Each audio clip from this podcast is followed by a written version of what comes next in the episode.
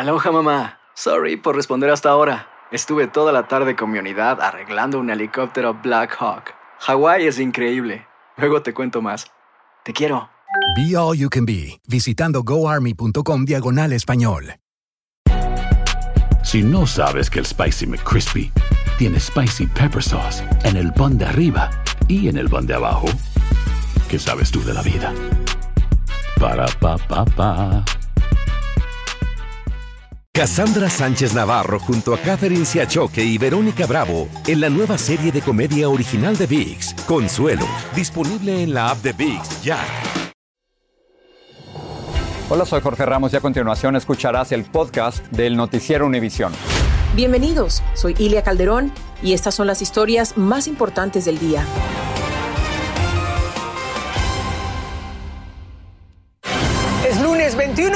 Y estas son las principales noticias. Ucrania continúa resistiendo con firmeza al rechazar el ultimátum ruso de rendirse en la destruida Mariupol. Los invasores no dejan huir a residentes de la ciudad, mientras en Kiev otro demoledor bombardeo dejó en ruinas un centro comercial.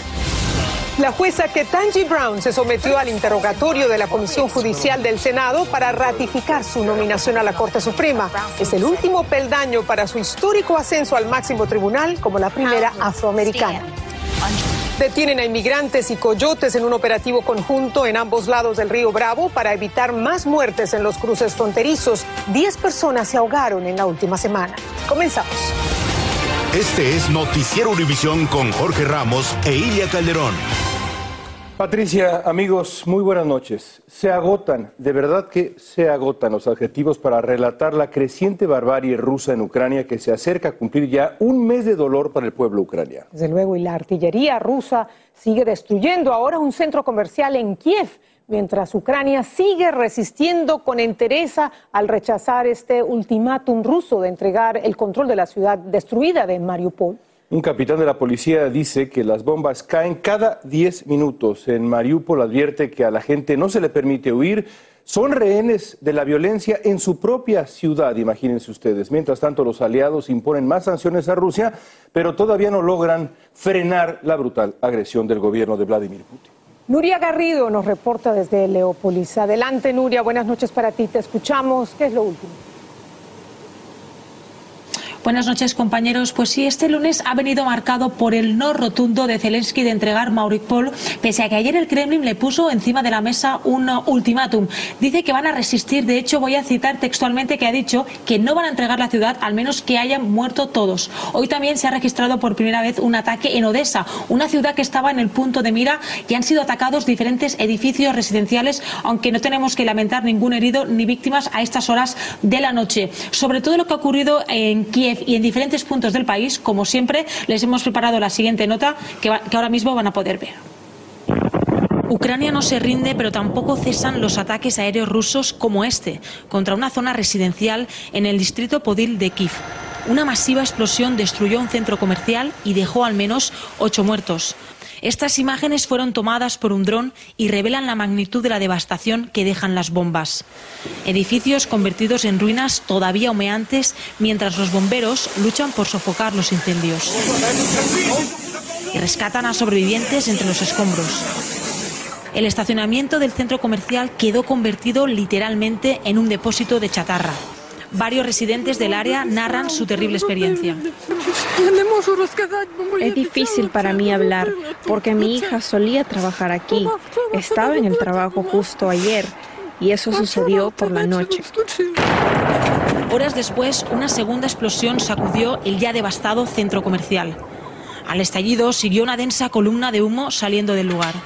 Y es que las fuerzas ucranianas se niegan a deponer las armas en Mauripol y rechazan el ultimátum ruso de rendir la ciudad antes de las 5 de la madrugada de hoy. Unos 400.000 residentes están atrapados en ese puerto, sin comida, agua ni ayuda médica. Algunos cavan tumbas para sepultar a las víctimas. Los militares nos dijeron que pusiéramos los cuerpos en algún lugar frío, y los únicos lugares fríos son sótanos, pero hay gente adentro, así que los enterramos aquí. Y en Gerson, tropas rusas abrieron fuego contra manifestantes. Algunos marchaban envueltos con la bandera azul y amarilla de Ucrania y cantaban Vete a casa en ruso a dos vehículos militares con marcas de ese país. Dicha ciudad fue el primer centro urbano de importancia que cayó en manos de los invasores. Mientras tanto, esta joven madre ucraniana se aferra a la vida en un hospital en Kiev tras sufrir graves heridas mientras protegía a su bebé de las explosiones en la capital. El alivio de Olga es que su criatura solo sufrió un rasguño y algunos moratones. Dice que lo único que les queda es mantenerse positivos y tener fe en una victoria. Y por otra parte, hoy también Save the Children ha dado a conocer datos muy preocupantes. Asegura que en Ucrania ahora mismo hay más de 6 millones de niños atrapados en condiciones peligrosas. Recuerda que muchos de ellos están en refugios donde no tienen acceso a agua potable, a comida y asistencia médica. Así que preocupa muchísimo la situación de, este, de estos niños y el futuro que van a tener en los próximos meses. Esto es todo desde aquí, desde Ucrania. Regreso contigo, Patricia.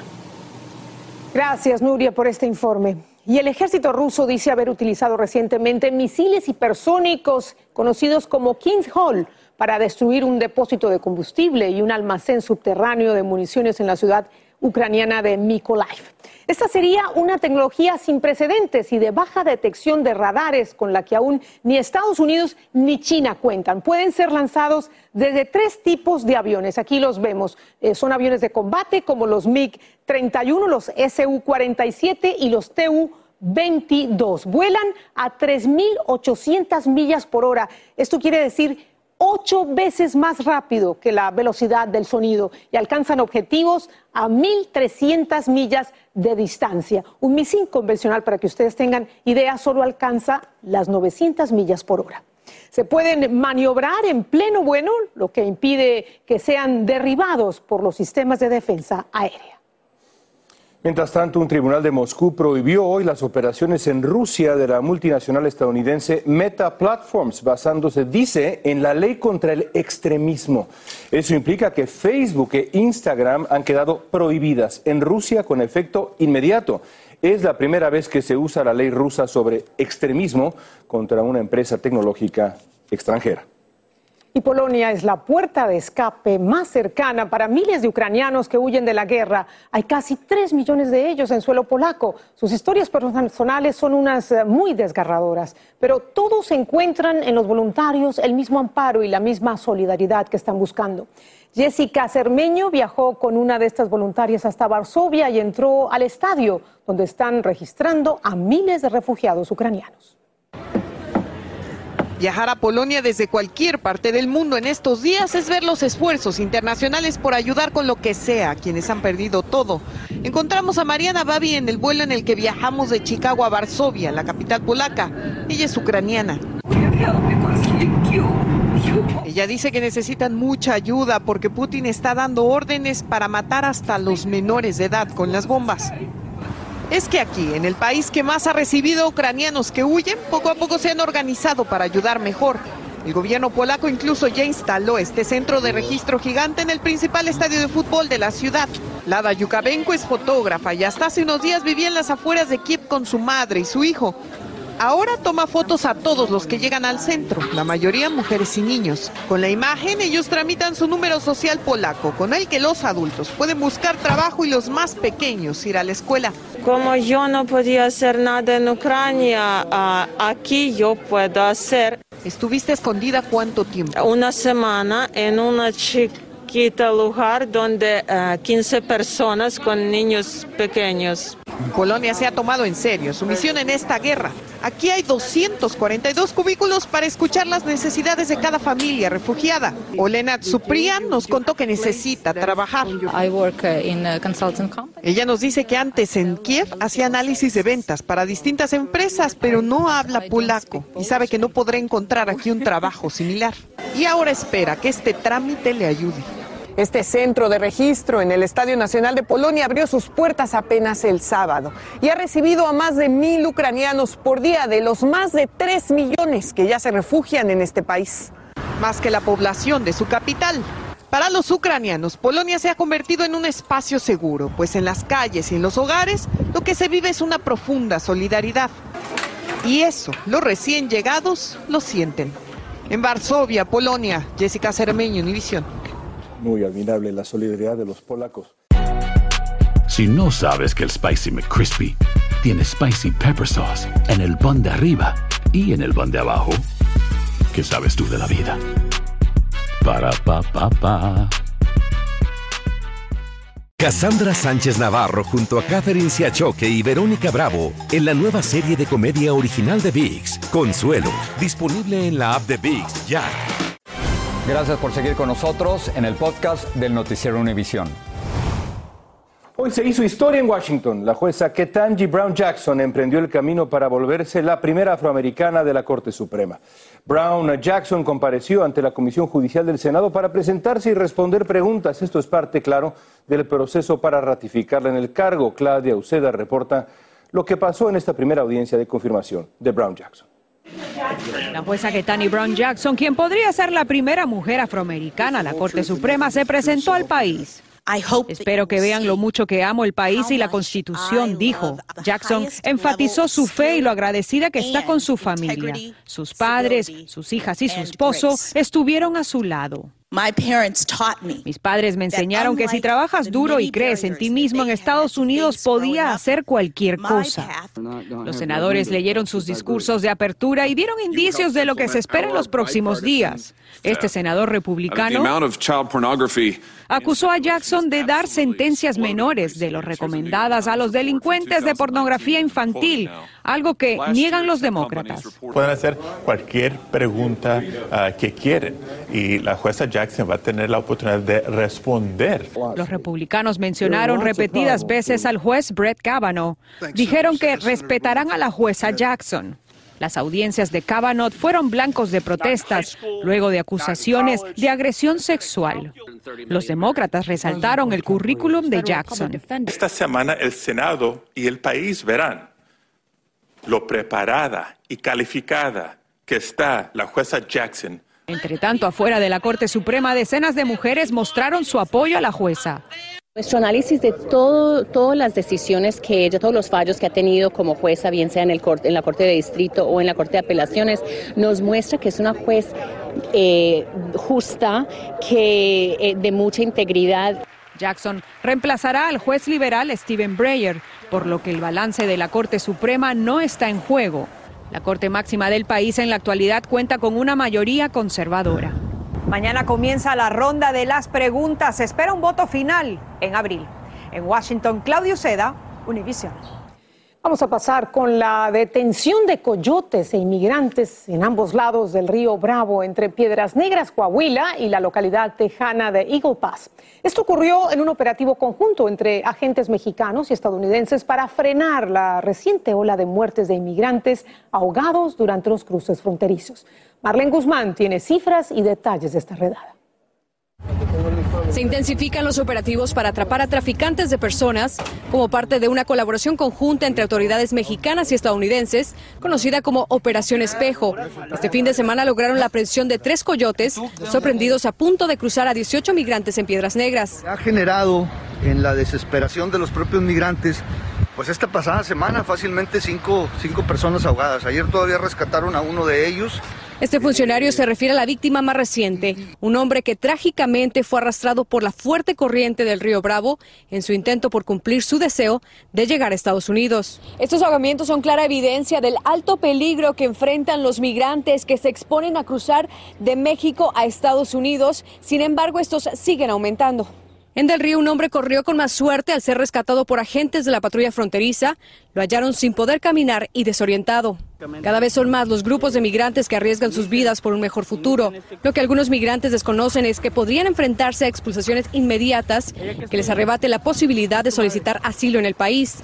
Organizaciones proinmigrantes este día en una junta virtual pidieron se le ponga fin una vez por todas a una norma que consideran ilegal y racista realmente no hay una justificación para esta política, titular 42, y debe terminar la política y empezar a proceder a los solicitudes de asilo de nuevo.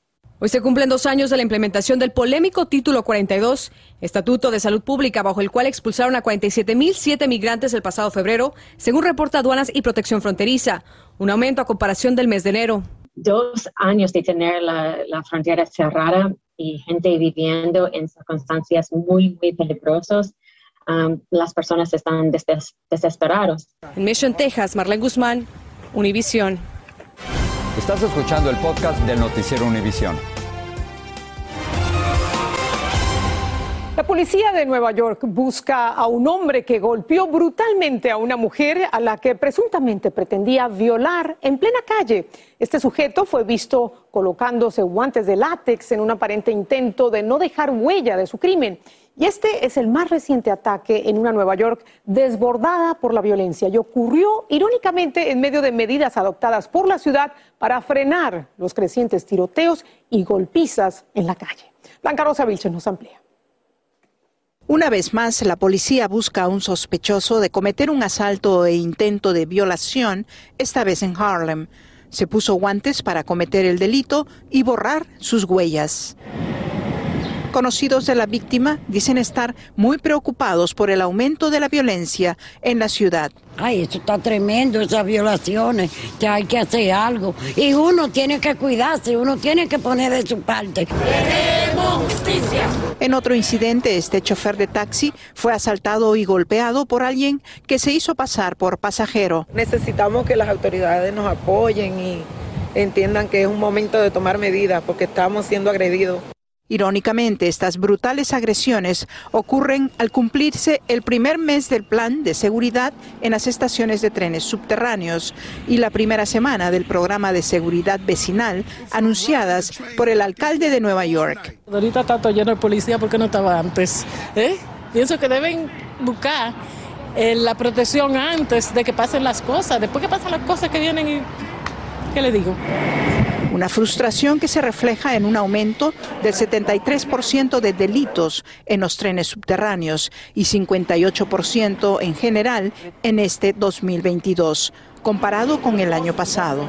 La alcaldía informó que esta semana se realizaron 143 arrestos en las estaciones de trenes y más de 18 mil inspecciones en el sistema del subway y 150 personas consiguieron el refugio que necesitaban.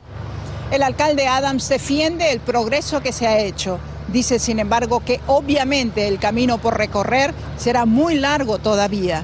En Harlem, Nueva York, Blanca Rosa Vilches, Univisión. Y en la ciudad de Miami Beach, en la Florida, se ha declarado estado de emergencia. Se informó que va a implementar medidas de control de multitudes. El anuncio ocurre después de que varias personas resultaran heridas en tiroteos en la conocida calle Ocean Drive el fin de semana durante el Spring Break, las vacaciones de primavera.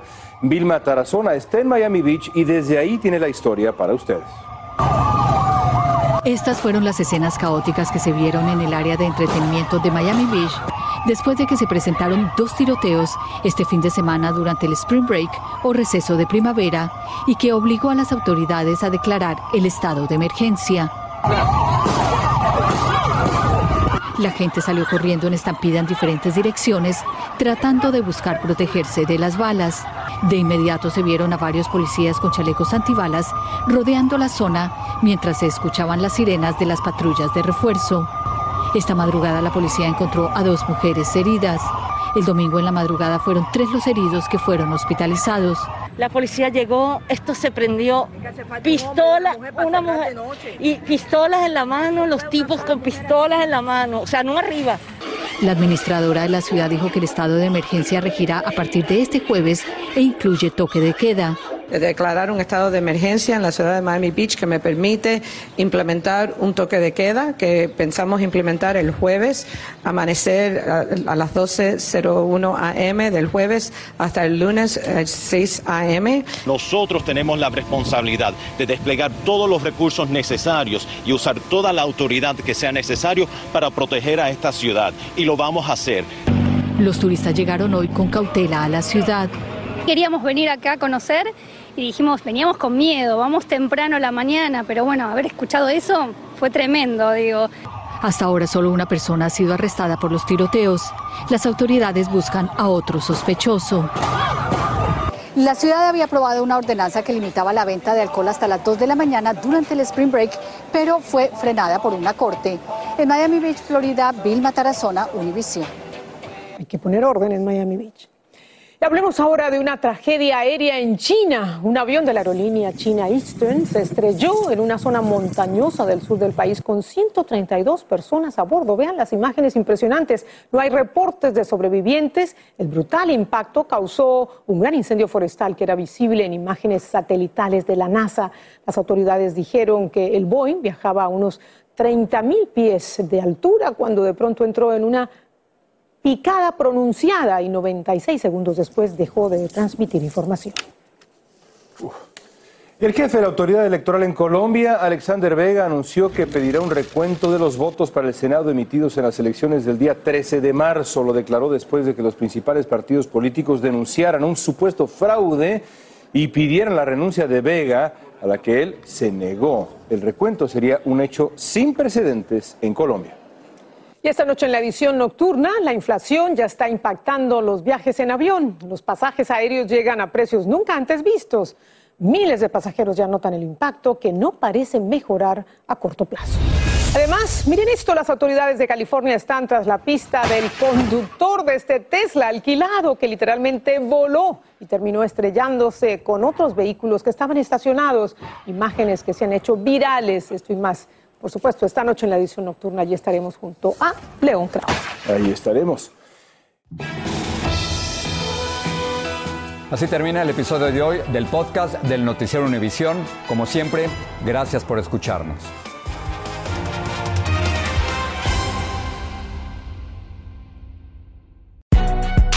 Si no sabes que el Spicy McCrispy tiene Spicy Pepper Sauce en el pan de arriba y en el pan de abajo, ¿Qué sabes tú de la vida? Para pa pa pa. Cassandra Sánchez Navarro junto a Catherine Siachoque y Verónica Bravo en la nueva serie de comedia original de Vix, Consuelo, disponible en la app de Vix ya.